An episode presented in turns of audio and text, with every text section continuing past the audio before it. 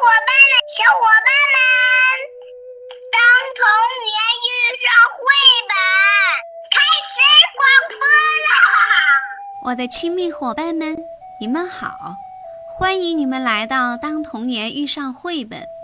今天早上，小松果刚睁开眼睛，就听到一个声音说：“我是超人兔，超人兔。”嗯，这是咋回事呢？难道我在做梦吗？赶紧摇摇我的小手指，啊，痛！不是做梦。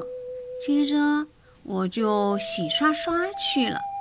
当我坐在餐桌边吃早餐的时候，这个声音又响起来了：“我是超人兔，超人兔。”啊，这声音还会跟着我跑啊！难道这是哪个大坏蛋在施魔法吗？于是我左看看，右看看，前看看，后看看，整个房子全看了一遍，啥也没看到。这是咋回事呢？正在我好奇的时候，突然，电视机显示屏上。跳出了这样一个画面，亲密伙伴们，早安！我叫熊龙玉，今天我想给亲密伙伴们分享我最喜欢的绘本《超人兔》系列第一集，作者是斯特法尼·布莱克。这一集一共有三本，《臭粑粑》《超人兔》和《我不要去幼儿园》。其中，《臭粑粑》是我最爱的一本。在故事中，小兔子一开口就只会说一句话：“臭粑粑，臭粑粑。”就连遇到了大灰狼也是这样。亲密伙伴们，还有一件更令人惊讶的事情，那就是当大灰狼吞掉了小兔子之后，也只会说这一句话了。哈哈。这是咋回事呀？这么有趣的绘本故事，还是留给亲密伙伴们自己去阅读吧。今天我邀请我亲爱的妈妈和我一起讲超人兔的故事，你们期待吗？那就赶紧准备好你们的小耳朵，我们的故事马上就开始了。超人兔，从前有一只小兔子。以为自己是超人兔，妈妈对他说：“该起床啦，我的小兔子。”他回答说：“我是超人兔。”哦，我看连只猫都逃不过。小猫咪露说：“妈妈问他，你今天要做什么呀，我的小兔子？”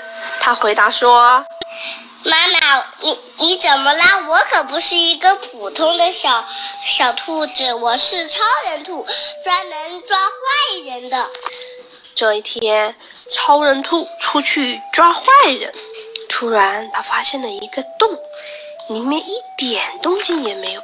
超人兔什么都不怕，一下跳到树洞里面，里面又冷又黑。突然，他使出全身的力气，大叫起来：“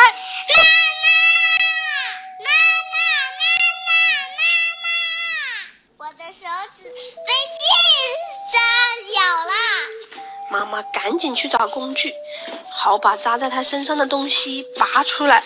妈妈问他：“这是怎么弄的，我的小兔子？”他回答说：“有个怪手拿拿了一把这么大的剑，对，跳出来。”哦，是这样啊，我的小兔子。当真靠近小兔子的时候，小兔子头一次感到好怕、好疼哦。妈妈。拔去刺，吃惊地说：“你是最勇敢的小兔子，你真的什么都不怕。”小兔子却大声说：“这没什么嘛，我是超人兔。”妈妈问：“你拿着这根刺要去哪呀，我的小兔子？”他回答说：“妈妈，这不是一根刺，这是一把剑，我要去抓坏人，因为我是超人兔。”好了，亲密伙伴们。我们的故事讲完了，这个调皮搞笑的绘本故事有没有让你捧腹大笑呢？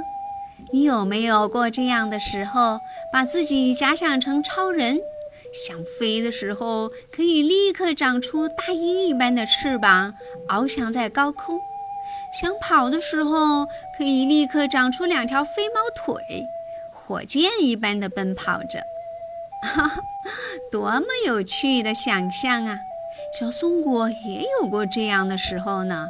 每当我想跳舞的时候，我就想象自己是一只漂亮的蝴蝶，穿着美丽的衣裳，在阳光下翩翩起舞呢。多么美妙的时刻呀！现在，小松果也想邀请亲密伙伴们一起来感受一下。好了，亲密伙伴们，现在我们一起轻轻的闭上眼睛。想象着，假如你有一双轻盈的翅膀，假如正在播放一曲天籁般的音乐，你是不是也会在音乐的感染下翩翩起舞呢？